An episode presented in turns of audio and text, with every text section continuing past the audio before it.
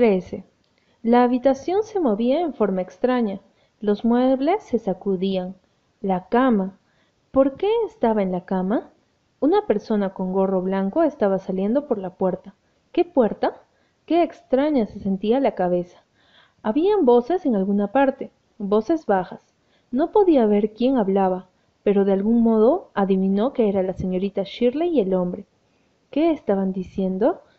Elizabeth oía frases sueltas que asomaban por entre una confusión de murmullos.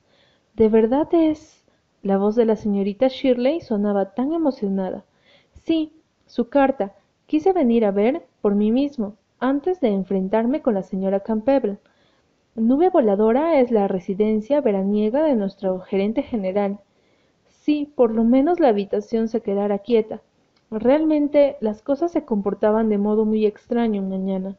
Si al menos pudiera volver la cabeza y mirar a los que hablaban. Elizabeth dejó escapar un largo suspiro.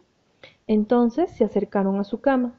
La señorita Shirley y el hombre, la señorita Shirley, alta y pálida, como un lirio, con expresión de haber pasado por una experiencia terrible, pero con una especie de brillo interior, un brillo que parecía parte de la luz dorada del atardecer que de pronto inundaba la habitación. El hombre le sonreía.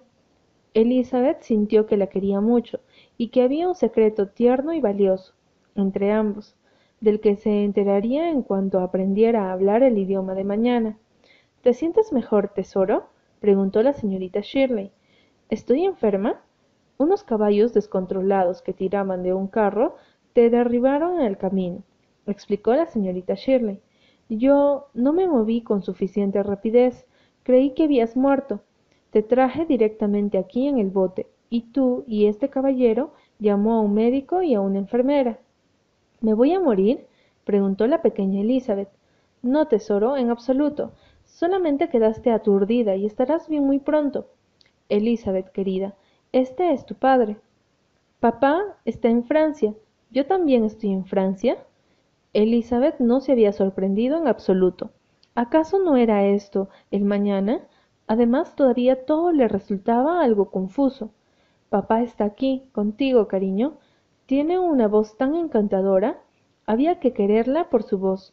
Él se inclinó y la besó. He venido a buscarte. Nunca más nos separaremos. La mujer de gorro blanco estaba entrando otra vez. De algún modo, Elizabeth comprendió que lo que tuviera para decir debía decirlo ahora, antes de que ella entrara del todo. ¿Viviremos juntos? Siempre, respondió papá. ¿Y abuela y la mujer vivirán con nosotros? No, respondió papá. El atardecer dorado se apagaba, y la enfermera miraba con aire reprobador, pero a Elizabeth no le importaba. Encontré el mañana, dijo, en el momento en que la enfermera echaba a papá y a la señorita Shirley. Encontré un tesoro que no sabía que poseía, dijo papá, cuando la enfermera cerró la puerta, y nunca podré terminar de darle las gracias por esta carta, señorita Shirley. Y así escribió Ana a Gilbert esta noche. El camino de misterio de la pequeña Elizabeth la llevó a la felicidad y al fin de su antiguo mundo. 14. Álamos ventosos, calle del fantasma. Por última vez, 27 de junio. Queridísimo, he llegado a otra curva en el camino. Te he escrito muchas cartas desde esta vieja habitación de la torre. En estos tres últimos años. Supongo que esta será la última que te escribiré en mucho, mucho tiempo, porque después de esta no habrá necesidad de cartas. Dentro de unas pocas semanas nos perteneceremos el uno al otro para siempre. Estaremos juntos. Piensa en ello, estar juntos, hablar, caminar, comer, soñar, planear juntos cómo hacer un hogar de nuestra casa de los sueños. Nuestra casa. ¿No suena místico y maravilloso, Gilbert? He estado construyendo casas de ensueño toda mi vida, y ahora una de ellas se hará realidad. En cuanto a con quién quiero compartirla, bien, te lo diré a las cuatro del próximo año. Tres años parecerían eternos al principio, Gilbert, y ahora han pasado como un buque en la noche. Han sido años muy felices, excepto por aquellos primeros meses con los Pringle, Después de eso, la vida pareció fluir como un agradable sueño dorado, y mi antiguo conflicto con los Pringle parece un sueño. Ahora me quieren por lo que soy. Han olvidado que me odiaban. Cora Pringle, de la familia de las viudas Pringle, me trajo ayer un ramo de rosas y enroscado alrededor de los tallos. Había un papelito que decía, para la maestra más dulce del mundo, demasiado para salir de un Pringle. Jane está muy triste porque me voy. Observaré su carrera con interés. Es brillante y tempestuosa. Una cosa es segura, no llevará una existencia aburrida. No por nada se parece tanto a Becky Sharp. Lewis Allen irá a McGill. Sophie Sinclair irá a Queens. Luego piensa enseñar hasta haber ahorrado lo necesario para ir a la Escuela de Arte Dramático de Kingsport. Mira Pringle se presentará en sociedad en el otoño. Es tan bonita que a nadie le importará que no pueda reconocer un pasado perfecto ni siquiera si se le encontrara por la calle. Y ya no tengo una vecinita del otro lado del portón. La pequeña Elizabeth se ha ido para siempre de esa casa sombría. Se ha ido a su mañana. Si tuviera que quedarme en Summerside, se me partiría el corazón de tanto que le echaría de menos. Pero tal como están las cosas, me alegro. Pierce Grayson se la llevó con él. No volverá a París, sino que vivirán en Boston. Elizabeth lloró amargamente cuando nos separamos, pero está tan feliz con su padre que estoy segura de que sus lágrimas se secarán muy pronto. La señora Campbell y la mujer se mostraron muy agrias y me echan toda la culpa, culpa que acepto con alegría y sin remordimientos. Ha tenido un buen hogar aquí, dijo la señora Campbell en tono majestuoso, en el que jamás oyó una palabra de afecto. Pensé, pero no lo dije. Creo que seré Betty todo el tiempo, ahora, mi adorada señorita Shirley, fueron las últimas palabras de Elizabeth, excepto cuando la extrañe, y entonces seré Lizzie. No te atrevas a ser Lizzie nunca. Pase lo que pase, le respondí. Nos arrojamos besos por el aire hasta que ya no pudimos vernos, y subí luego a mi torre con lágrimas en los ojos. Ha sido tan dulce esa preciosa cosilla dorada. Siempre me pareció que era una arpa de eolo, sensible a la menor brisa de afecto que soplaba en su dirección. Ha sido una aventura ser su amiga. Espero que Pierce Grayson valore la hija que tiene. Y creo que lo hace. Se mostró muy agradecido y arrepentido. No me había dado cuenta de que ya no era una bebé, dijo, ni de lo poco cálido que era el ambiente en que vivía. Gracias mil veces por todo lo que hizo por ella. Hice enmarcar el mapa del país de las hadas y se lo di a Elizabeth como regalo de despedida. Lamento irme de Álamos Ventosos. Por supuesto, estoy algo cansada de vivir sola, pero he disfrutado estando aquí.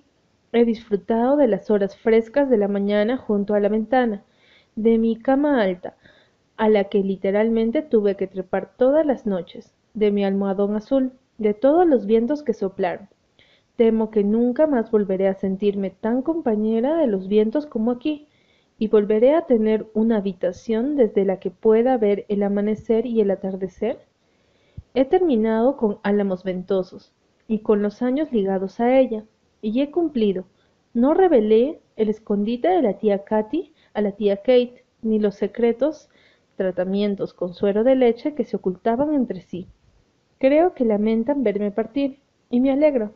Sería terrible pensar que se alegraran de que me vaya, o que no me extrañarán nada cuando yo no esté.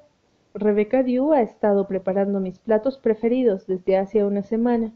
Hasta gastó diez huevos para una tarta dos veces. Y ha estado usando la porcelana para visitas. Y los ojos suaves de la tía Katy desbordan cada vez que hablo de mi partida. Hasta Dusty Miller parece mirarme con aire de reproche, sentado sobre sus pequeñas posaderas. La semana pasada recibí una larga carta de Catherine. Tiene don para escribir cartas. Consiguió empleo como secretaria de un miembro del Parlamento, un trotamundos. Qué fascinante es la palabra trotamundos. Una persona que diría, vayamos a Egipto, con la misma facilidad con que una sugería, vayámonos a Charlottetown Y lo haría. Esa vida será ideal para Catherine. Insiste en responsabilizarme por el camino en su forma de ver la vida y en sus perspectivas. Ojalá pudiera decirte lo que has traído a mi vida. Me escribió. Supongo que ayudé un poco, sí, y no fue fácil al principio. Ella casi nunca decía nada que no tuviera veneno, y escuchaba cualquier sugerencia que yo pudiera hacer respecto de la escuela, con el aire desdeñoso con que se le sigue la corriente a un lunático. Pero de algún modo lo he olvidado todo. Era solamente producto de su secreta amargura con la vida. Todo el mundo ha estado invitándome a cenar, hasta Pauline Gibson. La anciana señora Gibson murió hace unos meses, de manera que Pauline se atrevió a hacerlo. Y estuve en la casa Tomgayan, cenando otra vez con la señorita Minerva, y soporté otro monólogo pero me divertí mucho comiendo cosas deliciosas y escuchando unas cuantas tragedias. Ella no podía ocultar el hecho de que sentía pena por todo aquel que no fuese un Tomgayon, pero me hizo varios cumplidos agradables y me regaló un precioso anillo con una aguamarina, una hermosa mezcla de azul y verde, que su padre le había regalado en ocasión de su decimoctavo cumpleaños, cuando era joven y bonita, querida, muy bonita. Supongo que puedo decirlo ahora. Me alegré de que hubiera sido la señorita Minerva y no de la esposa del tío Alexander. Estoy segura de que no hubiera podido usarlo si le hubiera pertenecido a ella. Es muy bonito. Las joyas del mar tienen un encanto misterioso. La casa Tongayon es ciertamente magnífica, sobre todo ahora, cuando el jardín está florecido pero no cambiaría mi, mi casa de los sueños por la casa Tamgayon, ni por el jardín y los fantasmas que allí habitan, aunque en realidad un fantasma sería un toque aristocrático, ¿no? Mi única queja contra la calle del fantasma es que no hay ninguno. Ayer fui al viejo cementerio a dar un último paseo. Lo recorrí todo y me pregunté si Herbert Pringle alguna vez reiría para sus adentros en la tumba. Y esta noche me despido del rey de las tormentas, con el atardecer sobre la cima, y de mi pequeño valle en sombras. Estoy un poco cansada después de un mes de exámenes, despedidas y cosas de última hora. Durante una semana después de volver a Tejas Verdes, sucumbiré a la pereza. No haré nada, salvo correr libremente por el verde mundo de belleza estival. Soñaré junto al arroyo al atardecer.